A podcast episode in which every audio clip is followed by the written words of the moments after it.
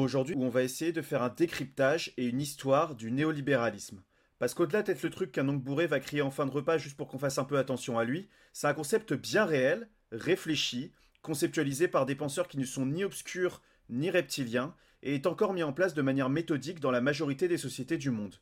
Déjà, je tiens à remercier Tizar pour son travail qui me permet de me reposer sur quelqu'un qui a vraiment étudié le sujet pendant quelques années, et donc de pas dire trop de conneries.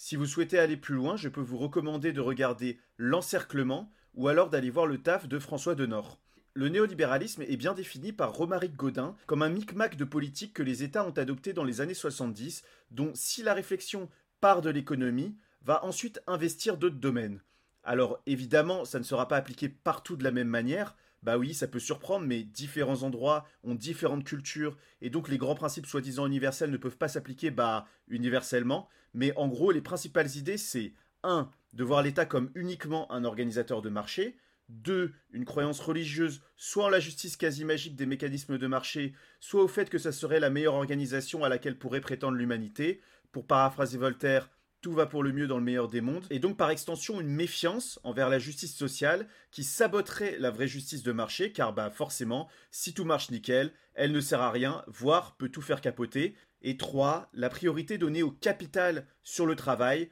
en gros, le fait que quand on construit une usine ou planifie un gros projet, on va beaucoup plus regarder en haut lieu l'argent qu'on investit ou qu'on en retire que la réalisation pratique de ce projet et comment il s'inscrit dans le monde matériel et social. En gros, c'est la réaction au mouvement d'émancipation et d'augmentation de la rémunération des travailleurs suite aux luttes sociales dans les années 60-70 en reprenant en main l'État et en le chargeant cette fois de créer et modérer artificiellement mais volontairement ce marché magique dont il rêvait depuis 200 ans. Ce marché a souvent été voulu, mais en réalité, on n'avait jamais vraiment réussi à le faire fonctionner, car il ne s'est jamais en pratique autorégulé, on n'a jamais vu ça, comme l'étudie l'économiste Polanyi, on a bâti une science complète sur quelque chose qui n'a jamais existé, une utopie qui n'a d'ailleurs jamais été nécessaire au commerce parce que bah on échangeait des biens avant les réflexions sur le libre marché. Comme ce libre marché sauvage avait provoqué crise sur crise en 1929 notamment, mais même avant, on garde l'État qui certes, selon eux, perturbait tout avec sa redistribution et lois sociales,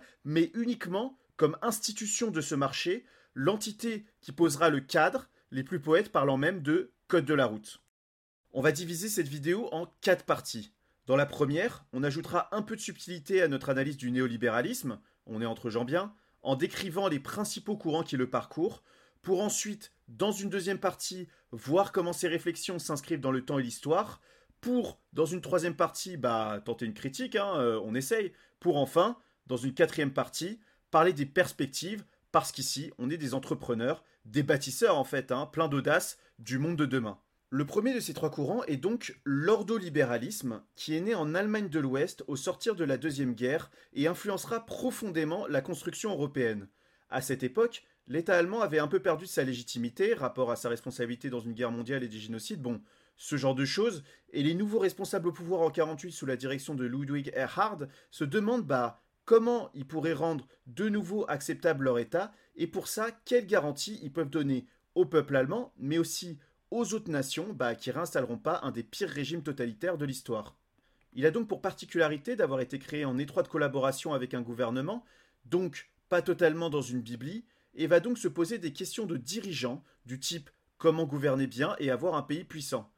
Pour les économistes ordolibéraux qui conseillent ces nouveaux dirigeants, donc, le problème fondamental du nazisme, ce qui a fait que c'est devenu une dictature, c'est pas que Hitler faisait des discours racistes, mais que l'Allemagne a choisi la planification économique. En effet, le régime nazi ayant dès son arrivée au pouvoir pour projet d'aller défoncer la plupart des nations autour de lui, il a lancé des grands chantiers d'armement pour l'armée, donc planifiés par l'État, et bah pour les ordolibéraux, c'est du socialisme, de la planification comme en URSS, du keynésianisme, rapport à cette politique proposée par l'économiste John Maynard Keynes de relance économique par l'État aux États-Unis suite à la crise de 29 dont on parlera un peu plus tard, du protectionnisme, et ça ne peut conduire qu'à la dictature, ce qui n'a du coup pas manqué d'arriver, puisque ça en est la conséquence logique. Robke, un des représentants phares de ce courant, accusera par exemple le Royaume-Uni de prendre la route du nazisme avec la politique keynésienne du Parti travailliste qu'il appelait socialiste, grosse insulte, car Keynes en vrai ne manquait pas une occasion bah, de pisser sur le socialisme.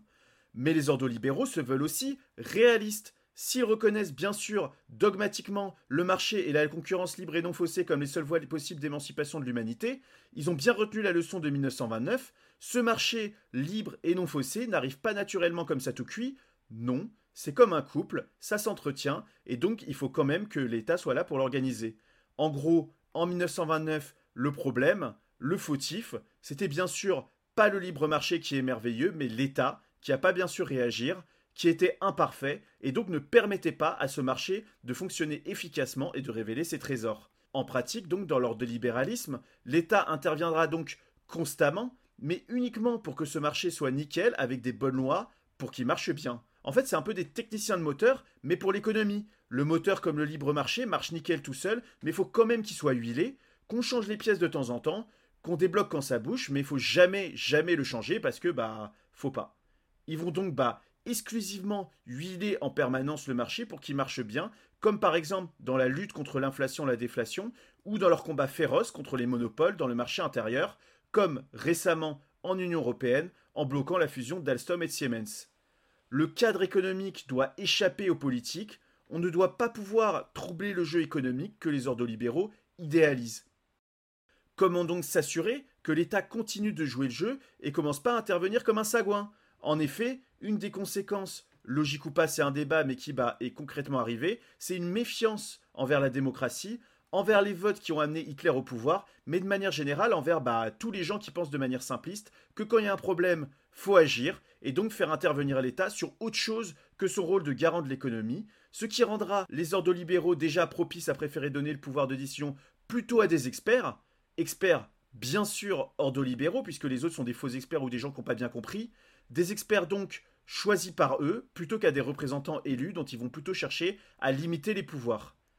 Ces experts vont agir d'abord en Allemagne, mais ensuite en Union européenne de manière régulatrice, dont le principal objectif est de faire gaffe que les prix restent stables en émettant ou retirant des euros du marché, rendant en Union européenne la Banque centrale indépendante des pouvoirs politiques démocratiques et empêchant les gouvernements d'agir sur leur monnaie, conception s'opposant donc à la vision ancienne de la souveraineté comme le pouvoir du prince de battre monnaie. Et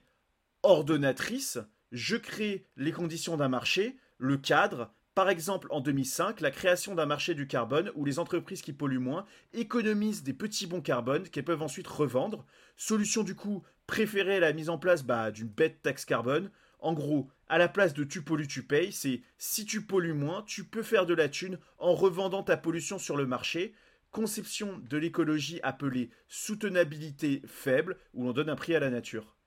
Pour ce qui est du social, bah pareil, il ne faut pas que ce soit l'État, mais le marché qui intervienne. Donc au lieu de faire des lois qui protègent tout le monde, à part dans certains sous-cas comme les handicapés, on va plus essayer de faire en sorte qu'ils aient tous assez de thunes pour se protéger du monde tout seul, qu'ils épargnent, comme on dit, de l'argent ou de la propriété privée, tout en maintenant les inégalités jugées nécessaires déjà au fonctionnement du marché, mais surtout à la stabilité des prix, parce qu'on se dit que si on essaie de redistribuer, ça va juste créer de l'inflation. Comme tout le monde aura de la thune et voudra les mêmes choses, les marchands vont juste augmenter leurs prix. Si demain, par exemple, tout le monde attrape une méchante chiasse provoquant une pénurie de PQ, donner de la thune aux pauvres pour qu'ils s'en achètent ne changera pas le nombre de PQ en circulation, et donc les vendeurs monteront leur prix, le PQ vaudra plus cher, les prix seront instables, ça sera pas bien. Du coup, comme il ne veut pas redistribuer aux gens qui ont de la thune, un libéral va plus tout miser sur la croissance économique. L'unique politique sociale sera donc de produire plus, tout le temps, pour créer des jobs et de la richesse, et rien d'autre, surtout pas des aides directes ou de la solidarité qui sont bah, dangereuses pour les prix. Donc voilà, la deuxième école, c'est l'école de Chicago qui, elle, va s'intéresser à la fois au point de vue global comme les libéraux, où ils vont réfléchir à comment limiter l'inflation en limitant la monnaie en circulation, mais aussi au point de vue individualiste, en se demandant comment les gens, au lieu de rien foutre, peuvent se servir et en passant aider l'économie. Ils vont théoriser avec Gary Becker le capital humain, qui a pour but d'optimiser le comportement des individus avec des savants calculs mathématiques destinés à les rendre plus productifs et meilleurs sur le marché, que leurs compétences soient maximisées. Maximisées, enfin, maximisées pour l'économie, car cette pensée va se distinguer par l'interprétation de tout le monde, les fleurs, les nuages, les ruisseaux, l'amitié, la chasse, bref, tout en termes économiques. Ces penseurs vont donc réinterpréter le monde en termes de flux, flux d'argent qui circulent de main en main de manière complexe, mais selon des règles simples. La première de ces règles, c'est que c'est d'abord le capital, ce que quelqu'un possède, qui rapporte de la grosse thune. Posséder une machine permet de produire des trucs qu'on vendra plus cher en faisant un petit bénéfice des familles. Des actions d'entreprise ramènent des dividendes, une maison ou un terrain ramène un loyer si on la loue, ou évite d'en payer un, ce qui a un revenu, par une annulation de dépenses. Première conséquence, ils vont réinterpréter le travail comme un revenu du capital. En gros, si tu gagnes des sous-sous en bossant, c'est parce que tu loues un truc, toi-même, tes compétences, ton pouvoir-faire, qu'il classe donc dans la catégorie de capital. Ça ressemble un peu à des poètes du business en fait. En gros, de la même manière qu'une entreprise doit investir dans les bons domaines qui vont rapporter, l'individu doit investir de l'argent et du temps dans des compétences qui vont permettre de gagner un max de thunes plus tard. Comme une entreprise est des fois avantagée par sa position dominante, des gens sont des fois avantagés car des plus intelligents, plus beaux, plus forts, plus riches. C'est donc un retour à l'homo economicus ancien, sauf que tout le monde est devenu entrepreneur, une espèce en fait d'homo entreprisus, entrepreneur de sa vie, avec pour objectif bah, de ne pas faire faillite. Et cette logique va même plus loin en par exemple interprétant la consommation comme un acte visant à produire de la satisfaction, ce qui permettra ensuite d'être plus productif, la migration comme exclusivement un investissement en déplacement pour gagner plus de thunes statut social ailleurs, ou le mariage comme un investissement permettant de gagner du temps et de mutualiser les dépenses avec des réflexions poétiques rapportées par Foucault dans son analyse de cette école qui résume bien la complexité de l'amour, des sentiments, des relations humaines. En fait, c'est des raisonnements qu'on peut voir aujourd'hui disséminés dans des milliers de bouquins et autres formations à deux balles sur la maximisation de la valeur économique, mais c'est intéressant de voir que tous ces bouquins qui te font payer 30 balles, un texte qui ne fait que récapituler les préjugés de l'auteur, sont en fait une conséquence directe de ces théories des années 70. Les économistes de l'école de Chicago sont donc beaucoup plus extrêmes que les ordolibéraux, dont même Robke reconnaît que la concurrence c'est bien pour le marché mais pas pour tout, partout, tout le temps dans la vie, et vont complémenter leur vision du monde exclusivement en termes de mécanismes de marché. Par exemple, Becker est toqué pour punir les gens, mais pas trop, il faut garder un taux de criminalité optimal, un point d'équilibre en dessous duquel les libertés seraient réduites dans une situation de sous-optimalité.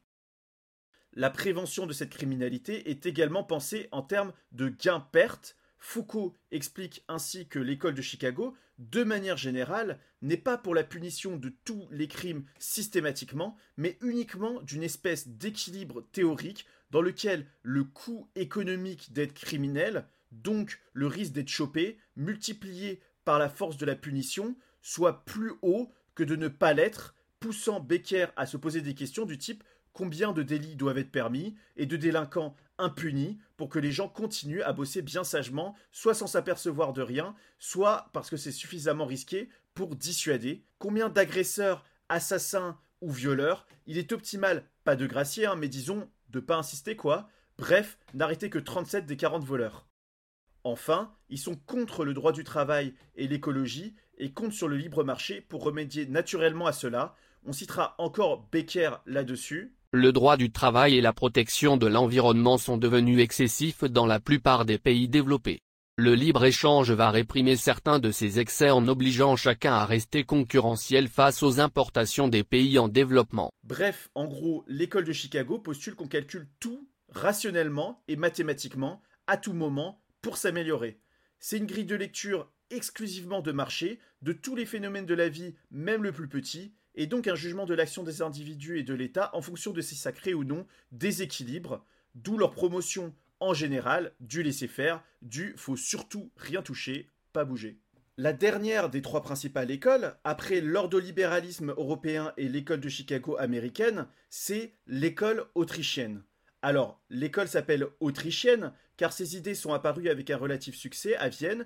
autour de Karl Menger et reprises et transformées principalement par Ludwig von Mises et Friedrich Hayek, mais connaîtra son succès mondial aux États-Unis suite à l'exil de ses penseurs en 1940, rapport au fait que l'Autriche s'est fait envahir à ce moment par un pays parti qui ne tolérait pas trop les idées différentes des siennes, où ils sont du coup bah restés après la guerre. Alors eux, même les ordolibéraux les traitent de dinosaures, de paléolibéraux, Bref, ils ont un peu de retard parce qu'une de leurs principales thèses, c'est que le libéralisme d'avant 1929 était en fait le meilleur. En fait, fallait vraiment rien toucher et que la crise de 1929 n'était en fait qu'un ajustement. C'est donc un peu les anciens des néolibéraux, ceux qui répètent que c'était mieux avant, que le laisser-faire total est naturellement bon, même si officiellement ils rejettent les économistes d'avant 29, ils en reprennent beaucoup des postulats, en rejetant la partie mathématique jugée bullshit, mais en en gardant le fond, ou si on laisse faire totalement, bah le marché va s'équilibrer pour le mieux, dans un équilibre quasi divin, et en fait la crise de 1929, ce n'était qu'un ajustement naturel du marché bah, pour détruire des pans de l'économie qui servaient à rien et maintenir les autres. En vrai, dans leur interprétation, le vrai mal de 1929, ce n'est pas le crash boursier où tout le monde est devenu fou et s'est mis à tout vendre un dixième du prix, mais les interventions précédentes de l'État qui avaient créé des business inutiles que la crise a juste sainement détruits. Vouloir prévenir ou réduire les dégâts de cette crise, mais même des crises en général, est donc pour eux criminel, car les gouvernements vont alors maintenir artificiellement en vie des secteurs de l'économie non rentables, donc inutiles, consommant des ressources pour rien. Peu sensible donc à la souffrance sociale, il se rapproche un peu des libertariens et anarcho-capitalistes en affirmant une foi religieuse dans la liberté, enfin dans la liberté économique, parce que la liberté en général, ils sont prêts à la sacrifier justement pour défendre le libéralisme et l'économie, en soutenant explicitement les mouvements fascistes et dictatoriaux pour peu qu'ils sanctuarisent la liberté économique, comme le régime du général Pinochet au Chili dans les années 70, dont on parlera plus tard dans la partie histoire. Mises disait lui-même On ne peut nier que le fascisme et les mouvements similaires cherchant à mettre en place des dictatures sont remplis des meilleures intentions et que leur intervention a, pour l'instant, sauvé la civilisation européenne. Le mérite qui en revient au fascisme demeurera éternellement dans l'histoire. Mais bien que sa politique ait apporté provisoirement le salut, elle n'est pas de nature à nous assurer les succès futurs. Le fascisme était une solution d'urgence. Le considérer comme quelque chose de plus serait une erreur fatale. Ils appellent du coup quand même, paradoxalement, à une intervention de l'État, mais uniquement pour détruire les ennemis de la liberté économique qui ne manquent pas en fait, les syndicats, les partis politiques non libéraux, les mouvements d'opposition, les activistes, etc., etc. Défenseurs donc actifs de l'ordre spontané du marché, Mésis va défendre le fait que même les monopoles n'ont pas à être détruits, parce qu'en vrai, bah, ils ne vont jamais profiter de leur situation pour mettre des prix de bâtard, sinon la concurrence se créerait, ce que l'entreprise en situation de monopole veut éviter. De son côté, Hayek avancera le fait que tout projet collectif sera forcément un échec, ne considérant donc apparemment pas sa propre théorie bah, comme un projet collectif. Il s'opposera donc à tout ce qu'il appelle constructiviste, qui créent des modèles mentaux de société qui ne peuvent qu'être de la merde vu que le cerveau humain ne peut pas se représenter la complexité du monde, comme par exemple toute la tradition française avec Descartes ou Rousseau. Bref, tout va pour le mieux dans le meilleur des mondes si on touche à rien, mais c'est quand même un peu bizarre qu'ils aient voulu imposer leurs idées sur tout s'auto-équilibre magiquement, donc faut surtout rien faire, bah en passant leur vie à agir, influencer et imposer, comme on va le voir dans la partie histoire qu'on va maintenant commencer. Pour bien comprendre d'où vient le néolibéralisme, revenons un peu en arrière au Moyen Âge, où pendant deux millénaires, on s'est inspiré en Occident des préceptes d'Aristote, qui en gros, en économie, séparait les trucs utiles, le bon tafonnette qui fait plaisir comme faire pousser du blé ou couper du bois à la hache, le oikos nomos, de la spéculation et des trucs inutiles mais qui rapportent du cash, la crématistique, qui serait à la base une faille de l'usage de la monnaie comme moyen d'échange, mais qui est devenue avec le temps une activité à part, consacrée à l'art d'acquérir, et jugée du coup contre nature, parce qu'on commence à désirer la monnaie pour elle-même, alors qu'elle ne devait au départ uniquement permettre que Ulotomos le pêcheur et Boukolos le paysan échangent leurs marchandises.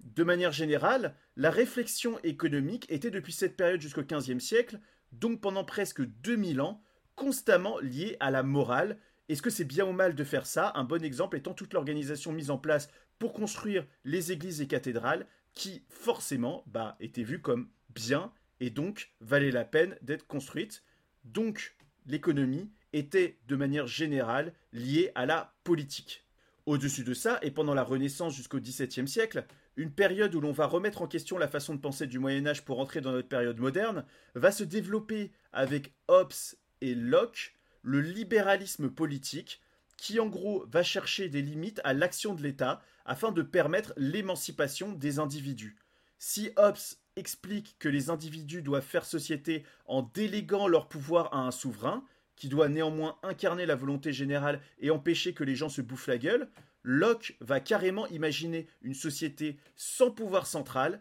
et dans laquelle les individus devraient moralement s'approprier la nature que leur a fourni Dieu par le travail et donc en possédant un petit lopin de terre où ils pourront élever des pommiers et en bouffer les fruits au lieu d'avoir un méga propriétaire qui a tout et laisse les pommes pourrir. On va donc de manière générale mettre en lumière le fait que l'État central tend à réduire la liberté et que donc pour être libre, il faut mettre des limites à l'action du pouvoir. Par exemple, une conséquence importante de ces réflexions qu'on retrouve encore aujourd'hui, c'est la séparation des pouvoirs avec Rousseau, leur héritier au siècle suivant, qui explique qu'il faut séparer ceux qui font les lois de ceux qui les appliquent, ceux qui disent ce qu'il ne faut pas faire et ceux qui envoient les flics chez toi, pour que les pouvoirs s'annulent et limiter les abus de l'État.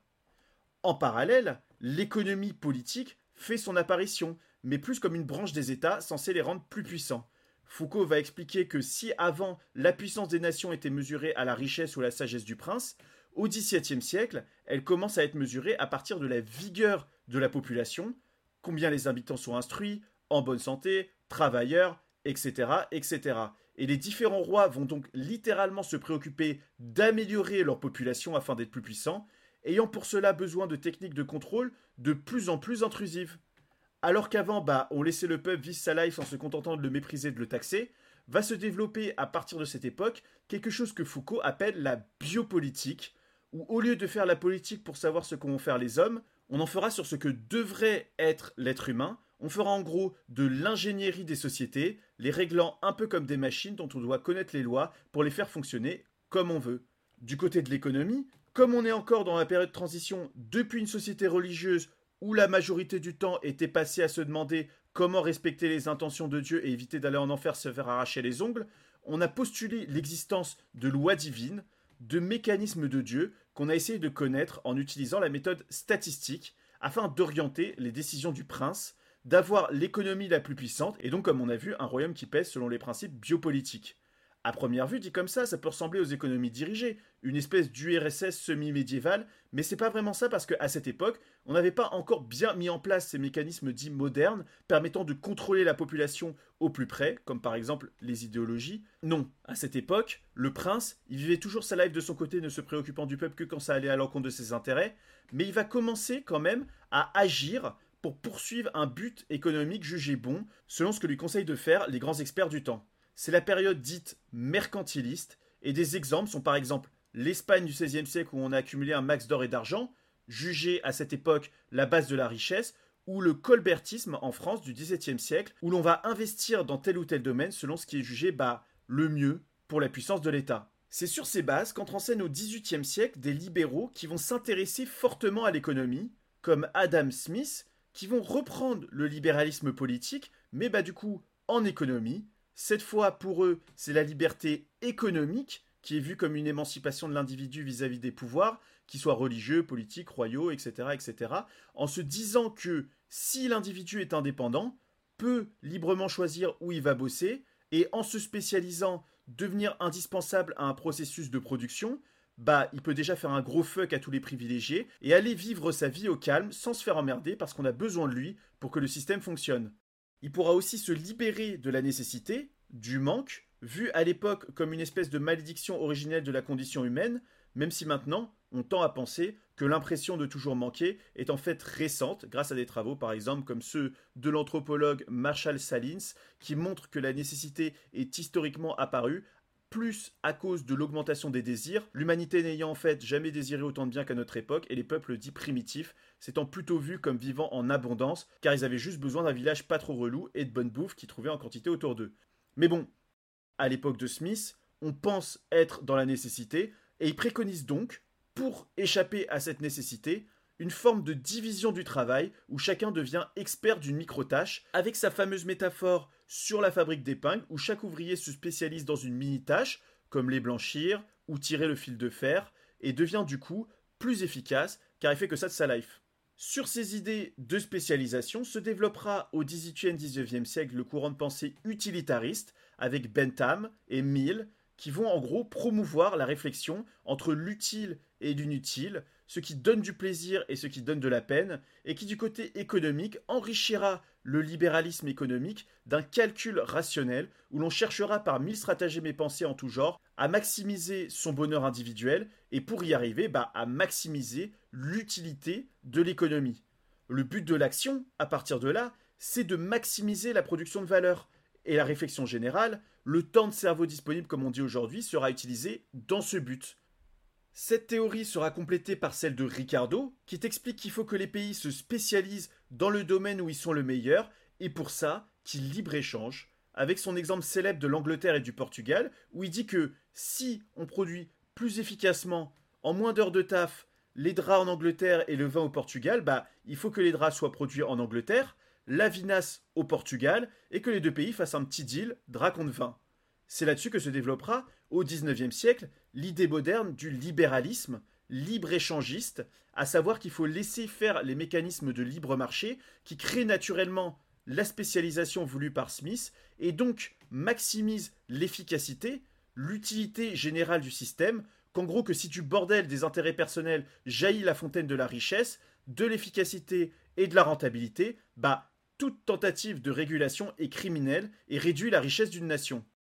Il faut noter que ces idées n'étaient pas du tout les seules qui existaient à cette époque. Et si elles ont plus percé que PNL, c'est en grande partie parce qu'elles ont été favorisées, encouragées, voire imposées par la bourgeoisie, qui a vu, au-delà des grands principes de liberté, d'émancipation et blabla, les ouvriers qui bossaient 12 heures par jour n'étaient pas forcément plus libres que dans leur ferme ancestrale, un moyen de 1. opposer cette liberté à la noblesse et à leurs privilèges pour pouvoir les remplacer, et 2. bah, d'accumuler de la grosse thune sans aucune contrainte. À la fin du XIXe siècle, il y aura un mouvement de mathématisation de l'économie qui aura pour prétention de la transformer en science économique avec l'arrivée de ce qu'on appelle les néoclassiques qui vont rejeter pas mal de choses chez les classiques, dont les réflexions morales et philosophiques, et se mettre à utiliser un langage mathématique à partir d'abstractions simples pour appréhender des phénomènes économiques complexes par nature. Enfin, Utiliser, c'est un grand mot. On pourrait presque dire parodier, car en fait les équations inventées étaient surtout là pour illustrer leurs préjugés non mathématiques. Walras, par exemple, le principal représentant de cette mathématisation à la fin du 19e, va faire un modèle de l'équilibre qui fait des grandes équations sur des prix qui finissent dans un optimum entre l'offre et la demande, ce qui était, bah, en fait, exactement sa conviction avant de faire ces grandes équations.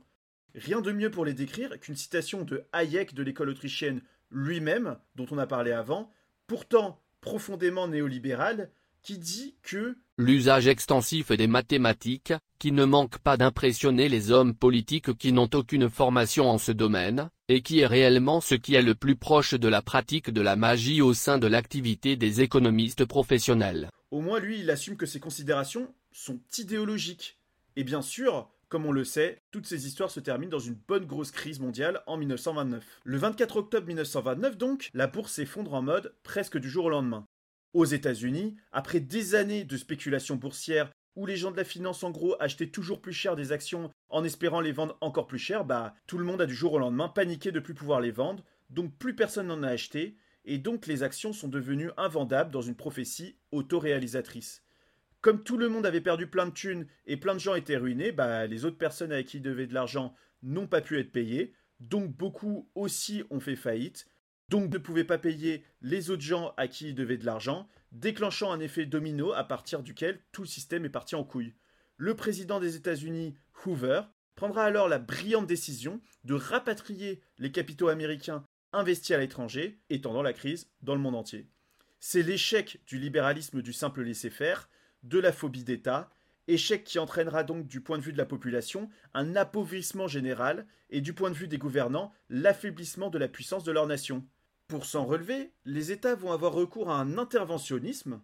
nouveau, se distinguant du contrôle politique de l'économie d'avant le libéralisme dans la mesure où le but est plus de donner un coup de boost au libéralisme par le politique plutôt que de le contrôler, l'État intervient aux États-Unis en appliquant les théories de Keynes avec le New Deal, en construisant des grandes infrastructures, des routes, des trains, en restaurant des monuments ou des parcs nationaux. En France, l'État intervient avec le Front populaire, où l'on va un peu nationaliser, mais surtout redistribuer pour augmenter la consommation. Bon après, en Allemagne nazie, on a plutôt choisi la production massive d'armes par commande d'État, si bien qu'après la Seconde Guerre mondiale et les événements qu'on connaît, nazis, Hitler, invasion, retrait, victoire des États-Unis et de l'Union soviétique, on décide en Occident bah, de lâcher un peu de thune au peuple et de le mettre bien pour qu'il arrête de s'énerver et de soutenir les nouveaux ennemis, les communistes. C'est la période dite Fordiste, où apparaîtra l'État-providence, des meilleurs salaires, un accès général à la consommation, une espèce d'équilibre en fait entre capital et travail. C'est-à-dire qu'on répartit les bénéfices d'une boîte à peu près équitablement entre celui qui a investi et celui qui a taffé, et en parallèle, on régule bien bien la finance pour qu'elle arrête ses conneries de spéculation et se casse plus la gueule comme en 29, ce qui fait qu'aucune crise financière majeure n'émerge pendant cette période.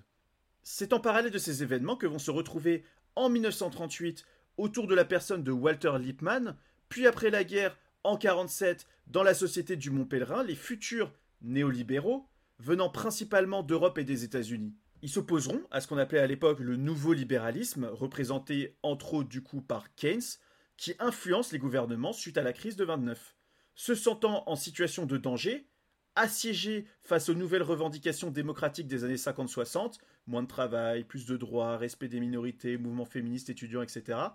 ils se demandent pourquoi le libéralisme n'a pas su surmonter cette crise et comment le sauver des griffes de l'interventionnisme et donc de la dictature. Sont présents des nostalgiques de l'ancien laisser-faire, des ordolibéraux, des Autrichiens ou tout simplement des observateurs comme Raymond Aron. On se demandera comment, dans le nouvel environnement de la mondialisation libérale, adapter l'homme à celle-ci en prenant acte du fait que la démocratie fait sombrer dans les populismes qui promettent la Lune et ne donneront que l'URSS. Walter Lippmann propose alors de fabriquer le consentement, pour reprendre son expression, essayer de faire en sorte que les non-intellectuels, le petit peuple, arrêtent de trop réclamer et se détourne le plus possible de la démocratie et retourne dans sa petite vie, au lieu de se préoccuper de ces questions auxquelles ils ne comprennent rien et ne font que de la merde. Les différents membres vont donc pour cela créer des structures dans les différents pays d'où ils viennent, où l'on va recruter, en plus des intellectuels, des membres des milieux patronaux et politiques pour diluer un peu l'idéologie, structure financée principalement bah, par les gens qui ont de la grosse thune, des corporations et grandes fortunes qui, comme par hasard, choisissent massivement d'adopter cette idéologie. Elles seront chargées en gros d'écrire des articles pour façonner l'opinion publique et proposer aux décideurs politiques des lois clés en main. On voit ainsi en France, en 1966, l'Association pour la liberté économique et le progrès social, au Royaume-Uni, l'Institute of Economic Affairs en 1955, puis après, le Center of Policy Studies en 1974, toujours au Royaume-Uni, et l'Heritage Foundation en 1973 aux États-Unis. Dans les années 70, donc, la donne change. Face aux différentes crises, notamment du pétrole, mai 68, ou les mouvements libertaires comme les hippies, mais de manière générale, toutes ces nouvelles idées réclamant plus de liberté pour des groupes qui menacent de modifier l'ordre social, les différents gouvernements veulent revenir aux fondamentaux. Chomsky cite notamment le rapport pivot, The Crisis of Democracy, la crise de la démocratie, qui explique en gros bah, qu'il y aurait trop de démocratie, le peuple ferait n'importe quoi, et il faudrait restaurer le prestige du gouvernement tradit qui sait bien faire. Rapport commandé par la Trilateral Commission, commission trilatérale des endroits où il y a de la thune, Europe, États-Unis, Japon, fondée par Rockefeller et composée de beaucoup de futurs membres du cabinet du président états-unien de 77 à 80, Jimmy Carter, coprésidé aujourd'hui d'ailleurs par Jean-Claude Trichet, ex-président de la Banque centrale européenne. Bref, tout ce petit monde recherche donc des penseurs qui vont dans ce sens. Ça tombe bien, on a Hayek, Friedman, Mises et compagnie qui se réunissaient depuis 47 dans leur société du Mont Pèlerin et qui promeuvent quelque chose qui ressemble à laisser les actionnaires et patrons faire ce qu'ils veulent sans les emmerder. On va donc les ressortir du trou pour tester leurs idées au Chili. Le Chili était un bon candidat parce qu'après la victoire électorale du socialiste Salvador Allende, les États-Unis, au travers de Richard Nixon et la CIA, conspire avec la bourgeoisie chilienne représentée par Augustine Edwards Eastman pour le renverser, le suicider le 11 septembre 1973 dans le palais présidentiel bombardé et instaurer une dictature militaire dirigée par le général Augusto Pinochet avec pour but officiel d'empêcher le socialisme d'arriver en Amérique du Sud. C'est donc l'endroit idéal où l'on va tester les politiques néolibérales et utiliser ce dictateur fantoche pour créer de toutes pièces un marché libéral censé, hein, comme on a vu, rendre les Chiliens heureux en maximisant le produit intérieur brut. Même si, bon, il y avait quelques inconvénients classiques d'une dictature, comme la surveillance de la population, le couvre-feu à 20h et l'arrestation-torture des opposants. Mais bon, ces contradictions n'ont pas arrêté ce que l'on appelle les Chicago Boys, économistes formés à l'université de Chicago par Friedman pour mettre en place ce libéralisme artificiel, créé de toutes pièces et contrôlé par une dictature. C'est un succès. La population ne se rebelle pas. Le libéralisme, ou plutôt le libéralisme contrôlé par l'État, le néolibéralisme, que Friedman qualifie de miracle chilien, a été testé en conditions réelles. On a trouvé une manière pérenne de faire pencher la balance du côté du capital et distribuer la majorité des bénéfices des différents projets aux investisseurs, actionnaires et aujourd'hui fonds d'investissement, au lieu des gens qui bossent, malgré les mouvements libertaires de l'époque. On réalise aussi qu'il n'y a pas forcément besoin de ce genre de dictature à l'ancienne pour que le néolibéralisme marche. On peut très bien prendre le contrôle des médias de masse, comme le théorisait Lippmann, en les achetant ou en plaçant ces gens. Distribuer ces idées de manière subtile dans plein d'articles qui perdront au fur et à mesure leur intellectualité pour juste devenir de la propagande et faire élire les candidats qui vont dans le entre guillemets bon sens. Il sera mis en place au Royaume-Uni suite à l'élection en 79 de Margaret Thatcher, qui a révolutionné le Parti conservateur britannique grâce au soutien bah, du néolibéral Center of Policy Studies dont on a parlé avant. Aux États-Unis, suite à l'élection en 80 de Ronald Reagan qui sera conseillé par l'Heritage Foundation dont on a également parlé, sans trop les contester, tout comme il écoutait son astrologue pour les grandes décisions. Et en France, bah, par le gouvernement socialiste de Mitterrand pour sauver la construction européenne. La chute de l'URSS terminera de libérer cette expansion et l'on créera l'OMC en 95. Et tant qu'on y est, on changera la politique du FMI et de la Banque mondiale pour qu'ils imposent des réformes néolibérales aux pays trop endettés en échange de leurs prêts, échangeant argent contre acceptation idéologique. L'OCDE rejoindra également la partie en enchaînant les propositions néolibérales, ce qui est bien résumé par un de ses conseillers économiques cité par Henri Chavransky dans son livre L'OCDE au cœur des mutations, L'OCDE continue de préconiser, en conformité avec les thèses néolibérales, une suppression du salaire minimum, la réduction de la durée de prise en charge du chômage, l'accroissement de l'éventail des salaires, la décentralisation des négociations collectives, une réduction du degré de générosité des prestations. Elle est beaucoup moins favorable aux politiques tendant à maintenir la cohésion sociale qu'à celles qui permettent de diminuer le niveau du chômage, même au prix de l'abaissement du revenu. En parallèle, une critique écologique à ce modèle commence à émerger dans les années 70 avec le rapport Meadows, en 80 avec l'économie écologique, mais surtout dans les années 90 avec le sommet de Rio, mais plus du prisme toujours utilitariste. Il faut maximiser l'utilité de la nature et si on doit la protéger, c'est parce que c'est pas efficace de l'exploiter comme ça. Il y aura plus de ressources, la planète va chauffer et donc la quantité de bonheur, voire de valeur économique, baissera, etc c'est la victoire du capital sur le travail. L'organisation sociale de pays entiers doit se modifier pour augmenter les profits et la rentabilité. Et si les salariés avaient réussi à ce qu'on leur lâche des trucs tout au long du 19e et 20e siècle, c'est désormais terminé. L'heure sera plus à défendre ce qui a été lâché par le passé qu'à aller réclamer d'autres trucs. Les résistances à cet ordre des choses mondiales ne seront donc plus que des initiatives locales, que des organisations au pays lancent ça et là, ce qui nous amène au monde actuel, d'où l'on peut enfin tenter une critique du néolibéralisme.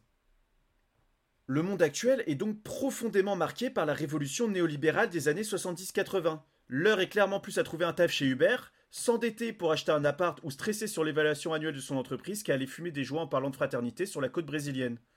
Le Peace and Love a été remplacé par Deviens plus riche que tes potes grâce à ton business, et de manière générale, la grille de lecture des phénomènes est toujours du côté des personnes possédant le capital, on décrit quasi tout le temps le monde tel que vu par un gestionnaire, comment est la société et quelles actions il faudrait faire pour la rendre mieux. Et il faut que des gens s'habillent avec un gilet jaune et envahissent toute la France pour qu'on daigne laisser passer dans les médias officiels une vision concurrente, et ce uniquement afin de débloquer la situation avant de revenir à la normale une fois que les camions sont de nouveau sur la route. Les interprétations des phénomènes étant donc quasi systématiquement économiques, et du point de vue de la classe sociale haute, les pays ne sont plus comparés et jugés que par leur PIB, PIB par habitant, combien les entreprises produisent de trucs chaque année, et le peu d'économistes qui réussissent à glisser d'autres types d'indicateurs comme Mabouk Ul Haq avec son indice de développement humain ou le bonheur national brut du pays du Bhoutan sont considérés comme secondaires, alors que bah, c'est le genre de choses qui sont à la base des préoccupations humaines. En effet, il n'y a jamais eu une vision, mais des visions du monde,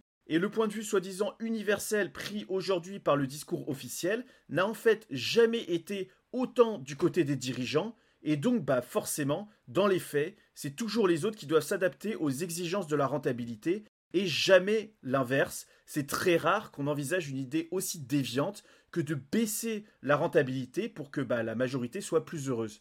Prenez par exemple la peur de redistribution des néolibéraux qui disent, comme on a vu, que si tu redistribues, ça fera juste augmenter le prix, avec notre exemple sur si tout le monde a la chiasse et on manque de PQ, si on donne de la thune à tout le monde, le prix du PQ va juste augmenter. Oui, peut-être, et encore pas sûr, mais ça permettrait aussi à toute une classe sociale d'avoir accès à ces biens et qui ne soient pas réservés juste aux riches, évitant peut-être que les riches achètent tout le PQ et s'essuient le cul trois fois alors que les autres n'ont rien, en permettant que tout le monde en ait un peu, et si tout le monde s'applique à ne pas trop utiliser de PQ à chaque passage au shot, bah, on peut imaginer d'arriver à une situation économique optimale, que tout le monde ait le cul propre, répartition optimale des biens produits qui est, rappelons-le, un des buts de l'économie. Bah non, ce genre de choses, ça n'entre absolument pas dans la réflexion néolibérale qui, selon le penseur, soit considère ça comme un détail, soit n'y pense même pas. Même quand on daigne filer un peu de thunes aux gens ou construire des trucs comme des centres de loisirs, c'est toujours justifié par le fait que ça va augmenter les profits plus tard en calmant les gens, du coup, ils feront moins de crimes, faisant augmenter la consommation ou autre merde du genre. Bourdieu va également, par exemple, souligner le manque de réflexion sur l'organisation de l'éducation. En soi, un économiste, même s'il ne s'intéresse qu'à la production, devrait la prendre en compte parce qu'elle participe directement à la création de compétences nécessaires au fonctionnement de l'économie. Mais comme ces théories qui viennent en grande partie d'abstractions pseudo-mathématiques, ne tiennent compte ni du monde social, ni de l'histoire, bref de la société telle qu'elle est, qui remplace par des variables mathématiques neutres et valables partout en tout temps, bah ils n'en parlent pas, ou peu, ou alors c'est un marché abstrait des écoles. Les raisonnements partant de l'autre côté, se plaçant du point de vue du travail, du genre comment organiser la société pour qu'on bosse moins et que ça soit viable, sont immédiatement relégués, dans le meilleur des cas, comme utopistes, et la plupart du temps, comme dangereux, par de la propagande qui vire de plus en plus à l'insulte pure et simple, où l'on traite les personnes qui défendent ces idées de manipulateurs, électoralistes, comme si tout discours politique de tout temps n'avait jamais eu un autre but que bah, de convaincre, populistes, comme si c'était une insulte d'être du côté du peuple, voire tout simplement d'idiots, d'abrutis, de faibles, etc., etc. Du coup, bah forcément, c'est pas un hasard si toutes les structures possédées par les puissants feront la promotion du néolibéralisme. Par exemple, pour les journalistes, faut arrêter de penser que tous les journalistes sont néolibéraux. Hein. C'est plutôt qu'on vire ceux qui n'y croient pas. Regardez ce qui est arrivé au Guignol de l'Info, qui était une des meilleures émissions en France, et dont on a viré les auteurs après que Bolloré ait racheté Canal+, pour déjà la passer en privé, mais aussi la transformer en une belle grosse bouse fumante. Franchement, ils nous prennent tellement pour des cons, c'est ouf, comme si c'était pas évident qu'ils avaient gardé l'émission exprès pour critiquer le système en place de manière ultra naze, pour faire passer les personnes qui critiquent pour des cons. En vrai, hein, si vous voulez de la qualité et de l'audience, ils auraient juste, bah, pas viré les auteurs pour en mettre de moins bons et plus soumis, quoi. Bref, c'est quand même une conception un peu spéciale de la, entre guillemets, liberté. Liberté de censurer quand on a suffisamment de thunes pour tout racheter. D'ailleurs, c'est par hasard si les seuls médias non néolibéraux sont ceux qui ne sont pas possédés par des milliardaires ou dépendants de la pub pour des marques possédées par des milliardaires. Ces médias indépendants sont une des raisons pour laquelle la France est un pays qui a mieux résisté que les autres à l'offensive idéologique mondiale grâce à leur modèle économique alternatif. On peut citer par exemple Mediapart, qui s'est fait posséder par une fondation à but non lucratif pour se prévenir de rachats qui l'empêcherait de dénoncer une énième appropriation de l'État par des milliardaires dans le fait que l'État, par exemple, divulguait des informations secrètes à LVMH et son patron, le plus grand milliardaire de France, Bernard Arnault, via l'ex-chef des services secrets, Bernard Squarcini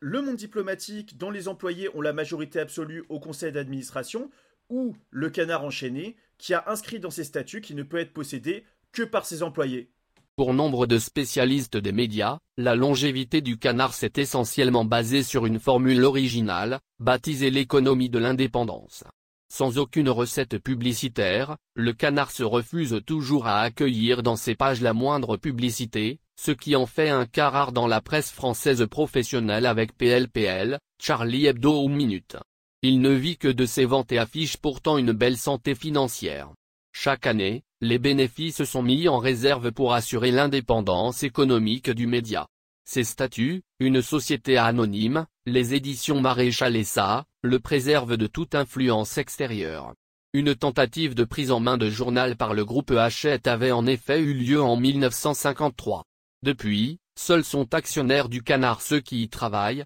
ainsi que les fondateurs. Enfin dans nos sources, Il y a les journalistes eux-mêmes, ceux qui nous communiquent des informations qu'ils ne peuvent pas publier dans leurs propres médias. Bon, il y en a aussi des bons à l'étranger, par exemple The Guardian ou Wikipédia, qui vivent de dons et sont, eux aussi, possédés par des associations à but non lucratif.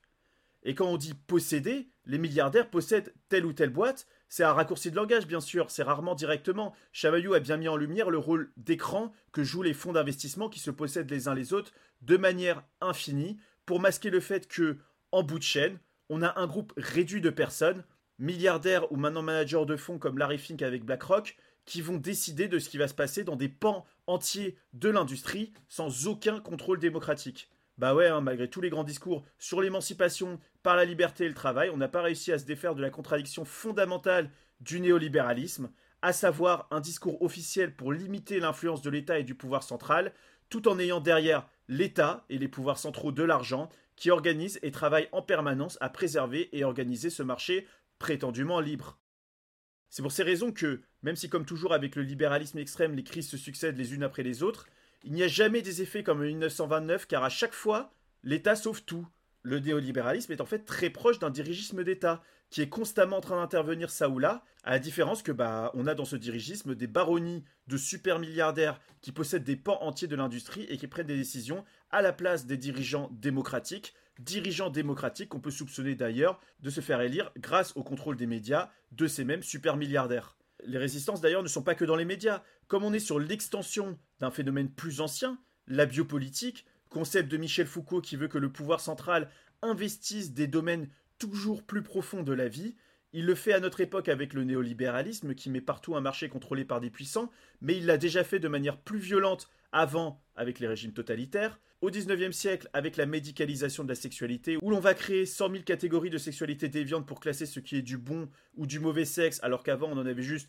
rien à battre, ou alors on sanctionnait ça sans classer les individus comme appartenant à telle ou telle sexualité. La création de mécanismes disciplinaires au plus profond de la société, comme par exemple la criminalisation du vagabondage de bouger de ville en ville au XIXe siècle, où l'on devait faire justifier par son patron de voyager de ville en ville, alors que pareil, avant, le vagabondage n'était pas super bien vu, mais on n'en avait pas grand-chose à foutre, etc., etc. Bon, bah là c'est pareil, parce que le mécanisme disciplinaire, c'est que si tu bosses pas H24 en auto-entrepreneur, bah tu finis à la rue. Si tu commences à trop critiquer, bah on dit que t'es pas pro, tu te fais virer, t'es à la rue.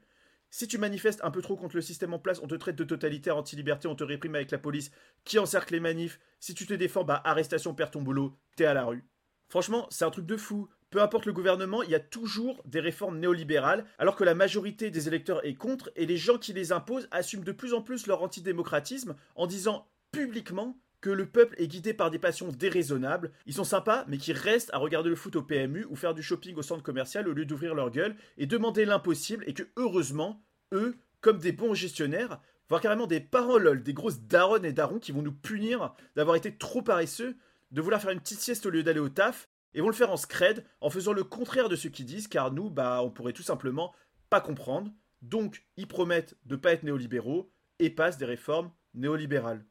Les manifs qu'on voit partout qui dégénèrent ne sont qu'un symptôme de ce manque de démocratie. Si vous voulez vraiment que le calme revienne dans la rue, bah autorisez le putain de référendum d'initiative populaire, bordel, qu'on puisse enfin avoir un mot à dire sur tous ces mécanismes de contrôle qui tombent les uns après les autres. Et un vrai, hein, pas cette merde hein, qu'on a aujourd'hui où il faut 4 700 000 signatures de gens qui doivent faire un processus d'inscription complexe où il faut créer un compte et recopier à la main son numéro de carte d'identité. Franchement, on se fout de notre gueule. Même la majorité des grandes startups françaises n'ont pas ce nombre d'inscrits alors que leur inscription est super simple sur une appli sur son smartphone. Mais bon, apparemment... On n'est pas du tout fait pour ça. Nous sommes un peuple violent, depuis des siècles et des siècles. La France n'est pas la Suisse. Il y a beaucoup de considérations morales derrière les différents néolibéralismes. Ils se veulent neutres et raisonnables, mais on a des fois l'impression que c'est plus leurs opinions initiales qui leur ont fait écrire ce genre de théories, et non l'inverse, les théories qui leur auraient créé leurs préjugés. Par exemple, pour reprendre l'exemple du PQ et il faut pas donner de l'argent aux gens pour qu'ils en achètent, la première justification, c'est pour la stabilité des prix, mais en réalité, si on regarde bien, les personnes qui défendent ça sont souvent les mêmes qui vont te dire qu'ils sont contre l'assistanat et pour la culture de l'effort, où tu lis en pointillé que si t'as pas de thunes, c'est que t'as pas bossé ou t'as fait des études de cassos comme la philo à la socio et que tu mérites d'être sous dans des grandes chaînes de restauration. On peut donc se demander si c'est pas leurs préjugés de vikings saupoudrés de leur mépris de classe qui les ont poussés à créer puis croire à ces théories simplistes en suivant l'hypothèse de Nietzsche que les sentiments influent fondamentalement les théories qu'on va élaborer et suivre, dont je parle dans une autre vidéo. Le capital humain également, vouloir améliorer constamment les êtres humains, comme proposé par cette école de Chicago, ressemble comme deux gouttes d'eau à l'acclamation du fort sur le faible et donc au renoncement à la justice sociale sous couvert d'une sorte de darwinisme social. Disons que si les économistes de l'école de Chicago avaient voulu inventer un système fumeux de métaphores pour justifier la culpabilisation des gens non adaptés à la société en les traitant de faibles inadaptés qui devraient investir sur eux-mêmes, ils n'auraient pas fait autrement. De plus, ces histoires de s'améliorer constamment pour être surhumain a ouvert la porte bah, à exactement ce qu'on voit aujourd'hui. Des gens qui passent leur vie à s'entraîner pour être les meilleurs, que ce soit en savoir, compétences ou en physique, et du côté de l'inné, bah, la survalorisation de la santé au détriment de toute personne présentant un léger handicap, le choix qui se fait déjà depuis quelques centaines d'années, mais qui est aujourd'hui légitimé et généralisé, d'un partenaire fort qui fera des enfants forts, et peut-être, demain, l'homme augmenté par la machine et la génétique. Pour conclure, même si les néolibéraux veulent généraliser le marché comme régulateur impartial de tous les champs de nos vies, et ce afin d'éviter qu'un nouvel Hitler vienne construire des Panzer et une Wehrmacht 2.0, en réalité, ils reconnaissent que l'État doit constamment intervenir pour préserver cet état des choses. Comme ce sont les milliardaires ou grands fonds d'investissement qui, puisqu'ils possèdent des grands pans de l'industrie, mènent la danse dans ce marché qui n'a donc finalement jamais été si autorégulé et équilibré en termes de pouvoir que ça, au final, on se retrouve avec un service public qui se met à protéger ces puissants et leur permet de faire ce qu'ils veulent et risque, à terme, avec leurs médias sous contrôle, industrie dirigée par une aristocratie et manque de contre-pouvoir démocratique, de réveiller la bête immonde qu'ils voulaient enterrer. Bon, on dépeint un tableau noir du néolibéralisme, mais il faut savoir qu'il n'est pas, en tout cas à notre époque, tout puissant. En France surtout, tout n'est pas encore privatisé, il y a des résistances, on peut aller contre ça, hein, c'est clairement pas une fatalité, mais il est important de bien comprendre le phénomène et ses risques pour, bah, justement, agir pour que ça parte pas en couille. Déjà, Internet c'est top, on peut lui faire mille critiques, mais bon, au moins on peut varier ses sources, pas comme à la télé où tout est contrôlé soit par l'État, soit par les grands conglomérats. Il y a encore des médias indépendants, comme on a dit, et pas que les anciens qui auraient résisté. Il y en a des nouveaux qui se créent, et il y a encore les outils légaux pour empêcher leur censure, même si on voit bien que c'est quelque chose que certains aimeraient abolir. Médias indépendants qui peuvent mettre en lumière que le monde est plus complexe que la cinquantaine d'équations économiques censées expliquer le réel. Bon, pour le microcontrôle, si maintenant c'est clairement accepté que l'État peut écouter tout ce qu'on dit grâce à nos ordi et portables fabriqués par des boîtes privées, si on connaît la nature du néolibéralisme comme fusion de l'État et du privé, ça n'aurait pas dû surprendre, mais bon, au moins, les révélations de Snowden ont mis ce sujet sur le devant de la scène. Les solidarités ne sont pas détruites, certaines persistent, il y a toujours en tout cas, en France, contrairement à la plupart du monde d'ailleurs, hein, des assos dans tous les sens, des syndicats qui existent toujours et dernièrement des soulèvements populaires. De manière générale, il faut opposer la liberté démocratique à la liberté économique. Une fois qu'on aura compris que cette prétendue liberté économique n'est qu'une manière de restreindre bah, précisément la liberté du plus grand nombre au profit de ceux qui contrôlent les capitaux, preuve en étant par exemple du peu de respect et confiance dans le vote populaire et l'opposition constamment rabattue de l'État et de l'économie, ce qui n'est qu'une manière de dire qu'on vote justement pour prendre des actions qui ne vont pas dans le sens du laisser-faire et de la loi du plus fort, car la liberté du plus grand nombre est justement la restriction de la liberté des puissants. Une fois qu'on aura compris ça, bah on aura compris la direction dans laquelle il faut pousser. En conclusion, l'économie n'étant pas une science comme la physique ou la géométrie du lycée, mais plutôt une science humaine où on interprète le monde d'une certaine manière, tous ces discours sur le fait que l'individu et sa propre entreprise et la dissolution des solidarités en découlant vont plus tendre à transformer les différentes sociétés pour aller dans ce sens, alors que normalement, bah, une théorie explicative part du réel pour l'expliquer. Là, c'est, encore une fois, l'explication qui va créer le réel. Mais paradoxalement, comme l'explique Bourdieu, c'est uniquement grâce au fait que les liens anciens ne sont pas totalement détruits qu'il y a encore partout dans le monde de la solidarité, familiale, sectorielle ou encore nationale, des travailleurs sociaux, des gens qui se battent pour que leur entreprise serve à autre chose que le profit, que bah, le système ne s'effondre pas malgré le nombre toujours croissant de précaires.